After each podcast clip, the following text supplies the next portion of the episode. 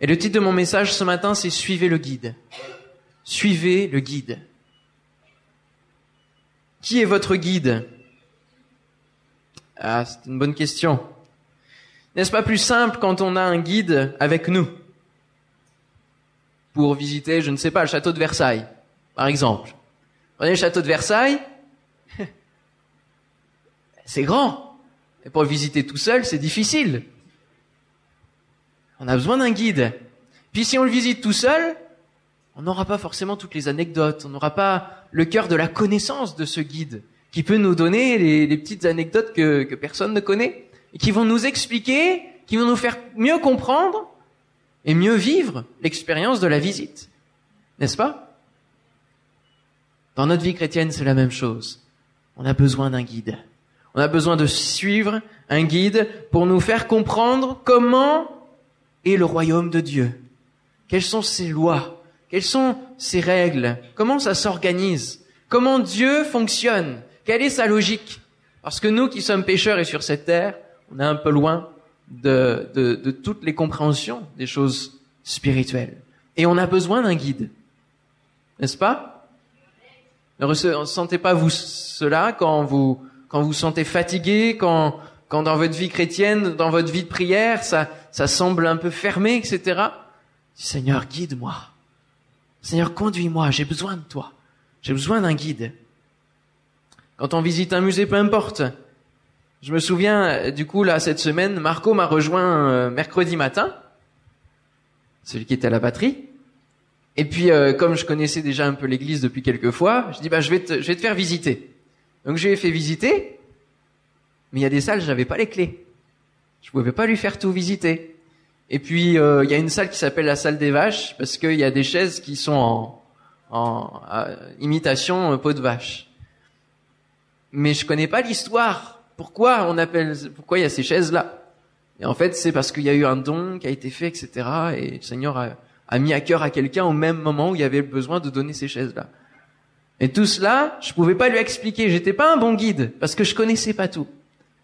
Mais il y avait une personne qui a organisé du coup la visite une autre fois et on a fait la visite ensemble où on a découvert d'autres choses j'ai découvert moi-même d'autres choses. Mais c'était une personne qui était de l'église et qui connaissait bien. Alors qui est ton guide dans ta vie? On pourrait répondre avec le psaume 23. L'Éternel est mon berger. Dieu est mon guide. Alléluia. Dieu est mon guide. L'Éternel est mon berger, je ne manquerai de rien. Il me conduit en de verts pâturages. Oh, merveille. Est-ce que c'est une réalité qu'on vit? Est-ce qu'on les voit souvent? Est-ce qu'on y goûte souvent à ces verts pâturages? Oui, Dieu, l'Éternel est notre guide, mais il est au ciel. Il est au ciel et comme guide, comme livre permettant de nous guider, il nous a donné quoi? Sa parole. Sa parole va nous guider. Sa parole va nous, déjà nous donner des grandes directions. Alors, Charlotte l'a dit tout à l'heure, qui est notre guide? Il y a Jésus. Et oui, on pense à Jean chapitre 10, je suis le bon berger. Parce que le chemin, c'est chapitre 14. On va, on va le voir tout à l'heure. Je suis le bon berger. Sauf qu'aujourd'hui, Jésus, est-ce qu'il est avec nous? Physiquement. Physiquement, il n'est pas là. Il est remonté, il, est, il a été cloué sur la croix, il est ressuscité, et il est monté au ciel. Donc actuellement, Jésus, sa position, elle est au ciel aussi. Elle est auprès du Père. Il intercède auprès du Père. Donc oui, d'une certaine part, Jésus est notre guide. Mais il est au ciel. Et il nous a donné des promesses sur lesquelles nous pouvons aussi nous appuyer. Regardons ensemble ce qui nous est dit dans Jean chapitre 14, verset 25. Jean chapitre 14, verset 25 à 27. Je vous ai dit ces choses pendant que je demeure avec vous. C'est Jésus qui parle. Il parle à ses disciples, il est encore avec eux. Mais le consolateur, l'Esprit Saint, que le Père enverra en mon nom, vous enseignera toutes choses et vous rappellera tout ce que je vous ai dit. Je vous laisse la paix, je vous donne ma paix. Je ne vous donne pas comme le monde donne. Que votre cœur ne se trouble point et ne s'alarme point. Amen. Que votre cœur ne se trouble point et ne s'alarme point.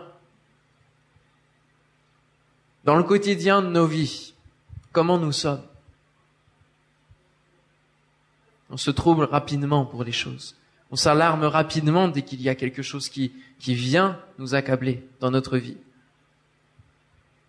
et on a besoin d'un guide. On peut être agité par d'autres guides finalement, comme l'argent que l'on aura à la fin du mois, au début du mois, peu importe selon les, les chômeurs ou les, ou les travailleurs. On peut être guidé par cela, en disant, ben voilà, selon l'argent que je vais avoir, je vais pouvoir faire ceci, faire cela, organiser ma vie, rentrer dans tel ou tel projet. Et c'est l'argent qui nous guide. On peut être dirigé par nos sentiments guidés par nos sentiments qui vont nous dire là aussi ce que l'on peut faire ou pas faire. Si c'est la peur qui nous domine ou l'inquiétude, ou si c'est la joie, peu importe, ou alors la tristesse. Hier, on avait réunion de responsables avec les jeunes et on parlait du rassemblement DNJ qu'on vous a présenté l'autre jour. Et on a un problème avec les jeunes, c'est qu'on n'a pas assez d'argent pour aller à DNJ. Qu'est-ce qui s'empare de nous? Qu'est-ce qui va nous guider? Est-ce que c'est la crainte? Est-ce que c'est la tristesse? Est-ce que c'est du coup le désespoir qui fait qu'on va pas y aller? Ou est-ce que c'est le Saint-Esprit qui nous remue et qui nous dit mais on a un grand Dieu et on va y aller. Et on croit qu'on va avoir l'argent. On croit que l'Église va pouvoir nous soutenir et nous aider dans, cela pour investir dans la jeunesse. L'Église qui arrive, les générations qui arrivent, qui vont être les responsables. Est-ce qu'on investit ou pas Dans de futurs ministères qui seront appelés dans ce week-end-là? Est-ce qu'on investit dans des jeunes qui vont être visités par le Saint-Esprit dans ce week-end-là? Ou est-ce qu'on abandonne parce que c'est l'argent qui nous guide, parce que du coup c'est les sentiments qui nous guident Et nous savons bien les réalités actuelles de notre Église au niveau financier. C'est compliqué. Mais si chacun donner sa, son, son offrande, on pourrait avoir. On pourrait, l'Église pourrait nous, nous, soutenir, prendre en charge le bus, par exemple. Alors une idée nous, nous est venue de faire des, des agapes où on va pouvoir vous vendre un panier repas et puis ensemble après partager le repas et puis vous donnerez ce que vous pourrez. Et puis aussi d'autres, euh, euh par exemple des parrainages. Si des parents, des frères et sœurs ont, à cœur de soutenir un jeune pour compléter parce que le jeune va, forcément financer, mais c'est 152 euros par jeune au total. Hein. Le week-end, le, le pass du week-end, le, le bus et l'hébergement. On a fait les frais au minima. S'il y en a qui ont à cœur de parrainer, dire bah voilà, je peux donner pour un jeune 20 euros, 30 euros, on va, on va vous demander si vous pouvez nous aider soutenir chaque jeune. Amen? Donc si vous avez à cœur, à la fin vous pourrez venir me voir en disant voilà, je, juste la promesse de don, hein, et puis on va on va évaluer ensemble comment on peut faire. Mais je crois que Dieu va nous guider. Qui est notre guide? Voyons deux chapitres plus loin, au chapitre 16. Chapitre 16, verset 12. J'ai encore beaucoup de choses à vous dire, dira Jésus à ses disciples, mais vous ne pouvez pas les porter maintenant. Oui. Quand le consolateur sera venu, l'Esprit de vérité, il vous conduira dans toute la vérité, car il ne parlera pas de lui-même, mais il dira tout ce qu'il aura entendu, et il vous annoncera les choses à venir. Il me glorifiera parce qu'il prendra de ce qui est à moi, et vous l'annoncera. Tout ce que le Père a est à moi, c'est pourquoi j'ai dit qu'il prend de ce qui est à moi et qu'il vous l'annoncera. Encore un peu de temps et vous ne me verrez plus, et puis encore un peu de temps et vous me verrez parce que je vais au Père. Amen. J'ai beaucoup de choses encore à vous dire, mais vous ne pouvez pas les porter maintenant. Pourquoi? Parce qu'on n'a pas le guide du Saint-Esprit. On ne suit pas encore le Saint-Esprit. Le Seigneur aimerait vous dire tellement de choses non seulement pour solutionner les situations de vos vies, mais pour vous amener plus loin spirituellement, pour vous faire grandir spirituellement. Mais vous ne pouvez pas encore les porter. Pourquoi? Parce que nous négligeons le Saint-Esprit, la personne du Saint-Esprit. Le seul qui est sur cette terre et que Dieu nous a donné sur cette terre, que Jésus nous envoie, nous l'avons lu, c'est le Saint-Esprit. C'est lui qui va être notre guide sur cette terre jusqu'à ce que Jésus revienne. Nous l'avons lu ensemble, verset 16, encore un peu de temps, et vous me verrez. Jésus revient bientôt. Est-ce qu'on en est conscient? Ou est-ce qu'on vit euh, sans cette espérance? Disant oui, d'accord, il vient bientôt, mais j'ai encore un peu de temps pour faire ceci, faire cela, faire mes petites affaires. Hein? Puis Saint-Esprit, ah oui, bon, d'accord, il me parle, il, y a des choses euh, que je devrais mettre en ordre, mais allez, encore un, un petit peu de temps et puis je vais, je vais faire après, il n'y a pas de problème. Quand le consolateur sera venu, l'Esprit de vérité, il vous conduira dans toute la vérité. Il vous conduira. Ne serait-ce pas plus simple de vivre une vie chrétienne où on est conduit, où on sait ce qu'on doit faire, parce que le Saint-Esprit parle à nos cœurs, au lieu de nous débattre. On voit depuis le début de l'année l'équipe pastorale touchée par des atteintes, soit de l'ennemi, soit permises par le Seigneur pour nous faire comprendre.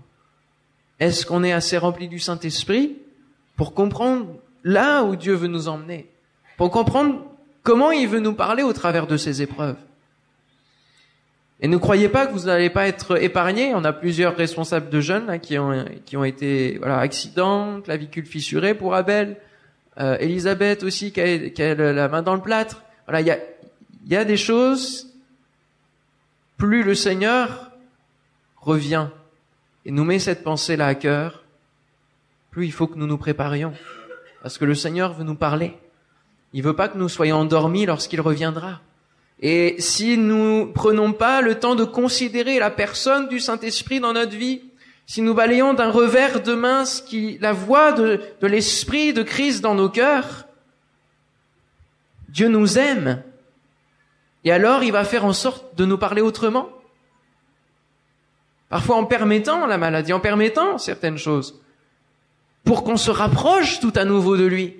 Mais faut-il attendre qu'il y ait des coups durs pour que nous nous rapprochions du Seigneur? Pour que nous écoutions un petit peu ce guide? Tout de suite, on va accuser le diable, hein? Le diable m'attaque, le diable m'attaque. Mais réfléchis. Peut-être que le Seigneur veut te parler. Parce que si le diable a attaqué Job, c'est parce que Job était intègre. Mais Dieu voulait faire grandir encore plus Job. Dieu voulait, lui donner une leçon que Job, même s'il se pensait juste, même s'il se pensait intègre, même s'il se pensait être un bon chrétien, il avait encore à apprendre et comprendre qu'il ne pouvait pas se justifier lui-même. Il ne pouvait pas dire je, je suis juste. C'est que Dieu qui pouvait apposer cette validation sur sa vie. Et qu'il avait encore besoin de se repentir face à cela. N'est-ce pas le Saint-Esprit qui est venu nous chercher un jour pour nous révéler l'œuvre de la croix, pour nous amener à la repentance, pour nous convaincre de péché, de justice et de jugement.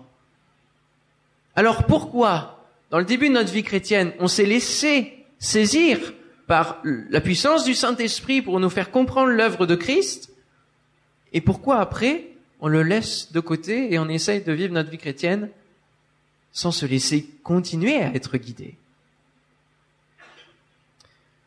Alors, euh, peut essayer de faire notre vie chrétienne sans guide. Tout comme on peut visiter un musée sans, sans guide. Mais on ne vivra pas la plénitude de la vie chrétienne. Mon frère, ma sœur, tu peux vivre par l'esprit. Mais il y a une autre étape qui est plus importante, c'est marcher par l'esprit. Vous savez, un bébé, il vit, il respire, mais il ne marche pas encore. Et c'est là toute la différence. Tu peux vivre par l'esprit, parce que l'esprit vient en toi et, t'a convaincu de péché, etc. Mais tu peux marcher, c'est-à-dire être revêtu de la puissance, être baptisé dans le Saint-Esprit et, et te mettre à marcher, te mettre en mouvement dans ta vie chrétienne. Et alors, ça, c'est rentrer dans la plénitude de la vie chrétienne. Alors, nous voyons donc qui est notre guide, et j'avance. Pourrait se dire, est-ce que c'est une option payante? Parce que dans un musée, c'est payant parfois les guides. Hein et du coup, nous, on est bien attentifs à notre argent, et spirituellement aussi. Est-ce que c'est payant? Est-ce que ça coûte d'aller, d'avoir un guide, d'avoir le Saint-Esprit? Est-ce que ça demande beaucoup d'efforts que d'avoir le Saint-Esprit? On pense que pour être baptisé du Saint-Esprit, ça, ça demande euh, énormément de, de choses. Et Simon le magicien a voulu acheter cette puissance du Saint-Esprit. Mais on n'achète pas Dieu. On n'achète pas Dieu. Et comme Dieu, le Saint-Esprit, c'est plus qu'une puissance, c'est une personne. Et c'est pour cela que le Saint-Esprit ce matin nous dit, j'ai besoin d'être considéré par vous. Comme une personne à part entière, faisant partie de la Trinité, mais étant envoyé sur cette terre avec vous pour vous conduire dans la vérité, pour vous conduire, pour vous garder, pour euh, vous défendre face aux adversités vous défendre face à l'ennemi qui veut, vous, qui veut, du mal, qui veut vous cribler comme du froment. Je veux être avec vous, un soutien, vous conduire. Mais il faut considérer le Saint-Esprit non pas comme une puissance et non pas comme une option. Vous savez, j'étais à l'école biblique et puis un jour un pasteur est venu nous voir et puis nous a nous a présenté ce que c'était que le CNEF, etc. Et moi, je lui ai demandé une simple question. Je dis, et, comment vous conciliez la personne du Saint-Esprit par rapport aux autres mouvements qui n'y croient pas? Parce qu'il y a des évangéliques qui ne croient pas au Saint-Esprit, qui disent c'était du temps des actes des apôtres, maintenant la, la vie chrétienne peut se vivre tranquillement. Et il m'a répondu, mais le Saint-Esprit, c'est, c'est, c'est une qualité de vie, c'est, c'est, en gros, c'est une option, quoi. Là, j'ai dit, là, on est mal. On est mal parce que la personne du Saint-Esprit, elle nous est donnée. Et la Bible est assez claire pour nous parler du baptême dans le Saint-Esprit dont nous avons besoin. Comment guérir les malades? Comment chasser les démons? Comment comprendre l'épreuve dans laquelle nous traversons si nous n'avons pas le Saint-Esprit? Ça, c'est un mensonge de l'ennemi de croire qu'on peut faire notre vie chrétienne sans le Saint-Esprit parce qu'en fait, ça va nous conduire à l'ignorance, à l'aveuglement, à des combats inutiles venant de notre chair, parce que si l'esprit ne règne pas en nous, et si nous ne sommes pas plongés dans le Saint-Esprit, c'est quoi qui prend le dessus? C'est la chair, c'est ce que nous dit Paul dans Galates 5. Il y a un combat quotidien entre la chair et l'esprit. Et si vous ne considérez pas la personne de l'esprit, si vous, vous ne cultivez pas une relation avec le Saint-Esprit dans votre vie de prière, dans votre vie de louange, eh c'est la chair qui prend le dessus. C'est elle qui mène, c'est elle qui guide. Que voulons-nous?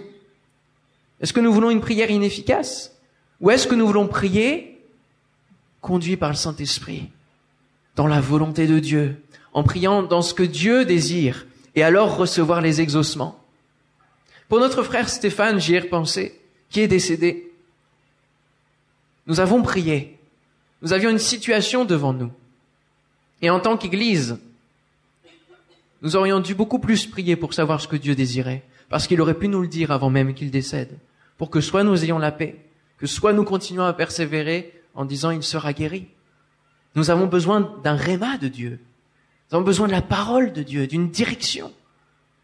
Dans les situations où nous sommes complètement démunis, parce que nous sommes des êtres humains.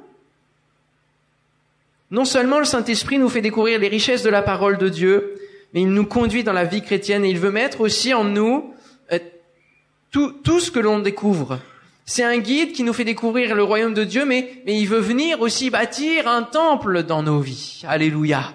Ne savez-vous pas que vous êtes le temple du Saint-Esprit? Il veut venir construire en nous un édifice. Il veut pas seulement nous, promener, nous faire visiter des choses, nous faire remplir notre tête de, belles choses spirituelles. Non, il veut construire dans notre propre cœur un lieu que les autres pourront visiter, pourront voir autour de, nous, un temple qu'il construit à la gloire de Dieu.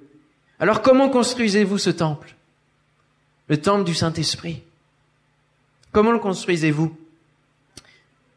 Premièrement, il faut laisser le Saint-Esprit faire le nettoyage. Comment construire un édifice sur un sol qui n'est pas droit?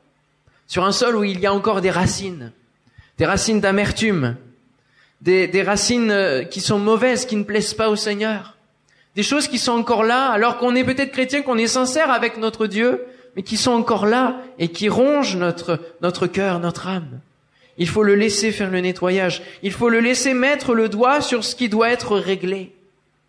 Est-ce que vous laissez le Saint-Esprit faire? Ou est-ce que tout de suite vous refusez? Qu'est-ce qui se passe dans votre cœur? Comment voulez-vous bien bâtir si le sol n'est pas droit, s'il reste des racines? Hébreux chapitre 12 verset 12 nous dit Fortifiez donc vos mains languissantes et vos genoux affaiblis et suivez avec vos pieds des voies droites. Suivez Suivez le guide qui vous amène vers des voies droites, afin que ce qui est boiteux ne dévie pas, mais plutôt se raffermisse. Recherchez la paix avec tous et la sanctification sans laquelle personne ne verra le Seigneur. Voilà comment on commence à bâtir. Il faut d'abord laisser le Saint-Esprit faire le processus de la sanctification au quotidien. Sanctification. Veillez à ce que nul ne se prise de la grâce de Dieu, et ce qu'aucune racine d'amertume poussant des rejetons ne produise du trouble et que plusieurs n'en soient infectés.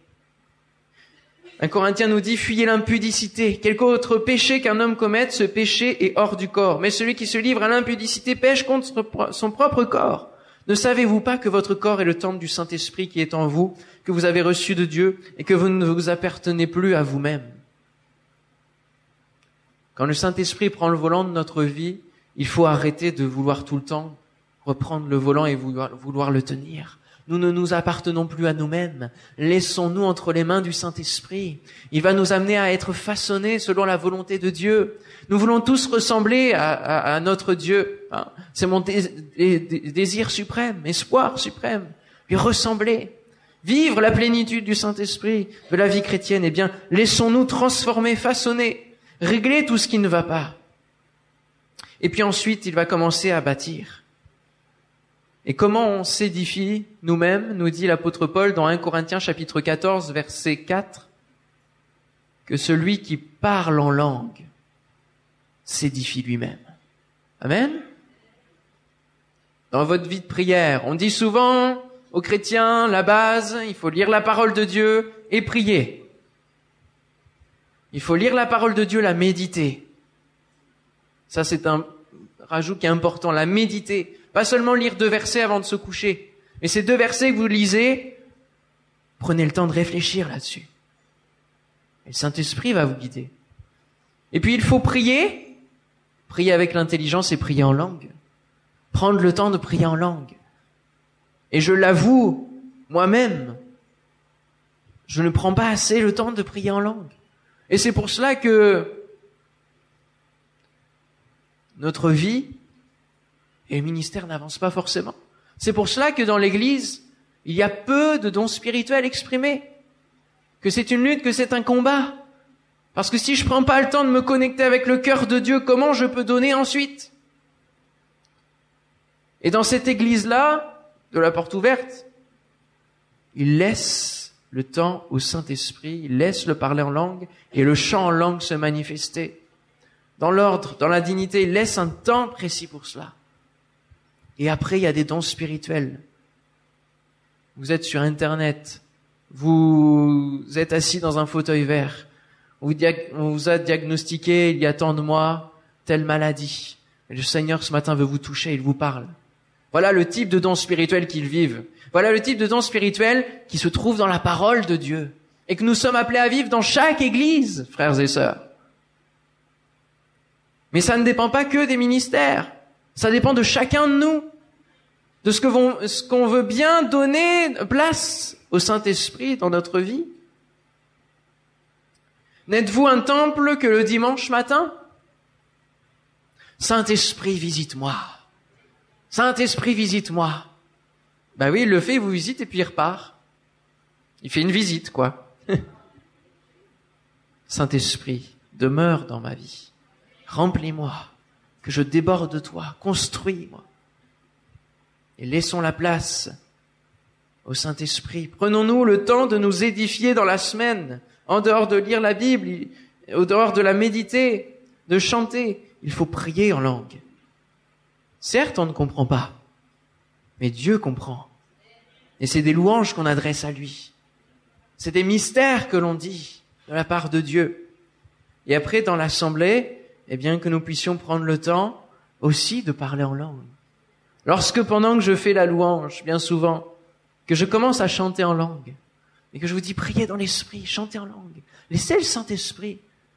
Et mes frères et sœurs, ça vient pas de nulle part le chant en langue. C'est juste une découverte, mais parce que dans nos églises, on, on ne le pratique pas. Mais Paul en parle. Je prierai avec l'esprit et je prierai avec l'intelligence. Je chanterai avec l'esprit, je chanterai avec l'intelligence. Ça, c'est au verset 14. Il n'y a rien d'extraordinaire. Paul en parle. Et c'est à la même mesure que la prière en langue. Vous savez chanter? Vous aimez chanter. Et surtout pour le Seigneur. Il vous suffit de, vous mettre à parler en langue, vous laissez une mélodie et sur la même mélodie, vous chantez en langue et vous élevez votre âme vers le Seigneur. Et alors, à ce moment-là, commence à être reçu des dons spirituels, des paroles, que ce soit pour vous, mais aussi pour les autres, par Saint-Esprit, nous est donné pour notre édification et pour le, le peuple. Alléluia. Pour l'ensemble, pour l'utilité commune. Le Saint-Esprit nous est donné